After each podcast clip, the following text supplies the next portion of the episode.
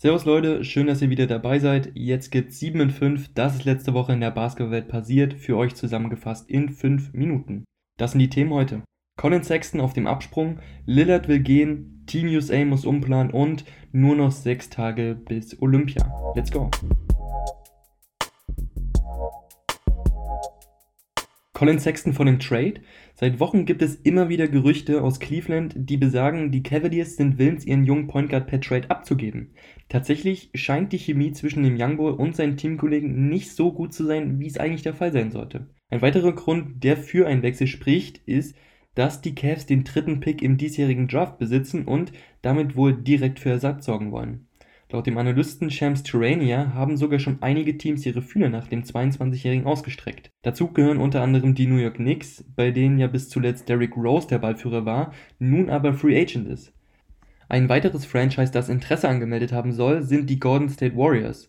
Allerdings ist das Front Office der Kalifornier nicht bereit, den letztjährigen Nummer 2 Pick James Wiseman in ein Trade-Paket zu inkludieren. Stattdessen stünden nur Andrew Wiggins und der diesjährige 14. Pick zur Verfügung. Man kann also gespannt sein, was passieren wird. Ist Damian Lillard nächste Saison noch ein Blazer? Das ist eine Frage, die sich in den vergangenen Tagen auf jeden Fall sehr viele Menschen gestellt haben, nicht zuletzt auch wegen der Gerüchte, Dame hätte einen Trade gefordert. Dass das allerdings nicht stimmt, das hat er erst vor wenigen Tagen direkt aus der Team USA Practice Facility nochmal klargestellt. Jedoch äußerte er da auch ganz klar Kritik am Kader seines Teams. Wenn ich mir unser Team anschaue, dann kann ich nicht sagen, dass das Einzige, was wir für einen Titelrun brauchen, ein neuer Coach ist, sagte er im Interview. Erst vor zwei Wochen wurde nämlich der ehemalige Finals-MVP Chauncey Billups als Nachfolger von Terry Stotts auf der Trainerposition vorgestellt. Nun stehen die Blazers also vor der Frage, belassen wir alles beim Alten und riskieren, dass unser Topstar die Lust verliert oder gehen wir in einem Trade all in, um nächste Saison Titelcontender zu sein? Wer weiß, vielleicht wählen die GMs ja auch den Weg des Rebuilds und traden die Stars. Bei Portland wird sich in den nächsten Wochen auf jeden Fall sehr, sehr viel entscheiden. Olympiastress bei Team USA. Vieles bei den amerikanischen Olympioniken in den letzten Wochen ja nicht so gelaufen, wie man sich das eigentlich hatte vorgestellt. Erst verlor man die beiden Testspiele gegen Nigeria und Australien, übrigens beide Gegner Deutschlands in der Gruppenphase, und dazu später mehr. Dann hat Forward Kevin Love seine Nominierung zurückgezogen und jetzt ist auch noch Corona wieder am Start.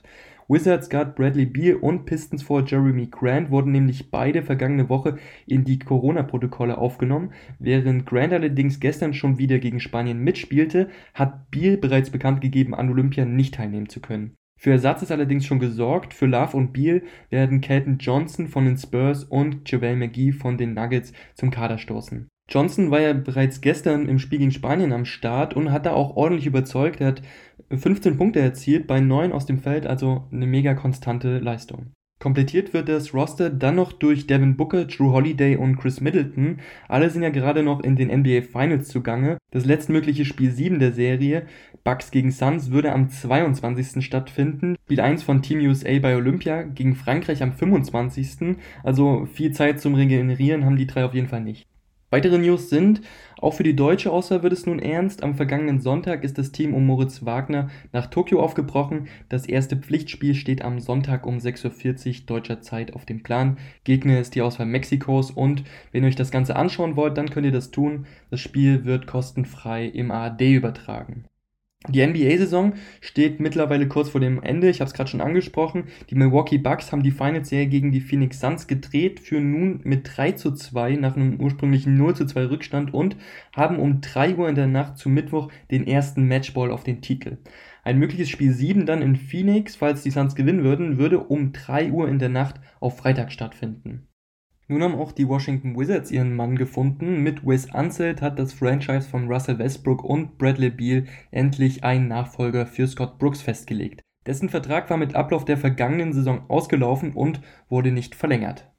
So, das waren jetzt die News der vergangenen Woche. Wenn ihr aber noch mehr Basketball-Content sehen wollt, dann schaut unbedingt mal auf unseren TikTok- und Instagram-Channels vorbei, at swish.podcast. Ansonsten danke, dass ihr wieder dabei wart. Bis zur nächsten Woche. Macht's gut.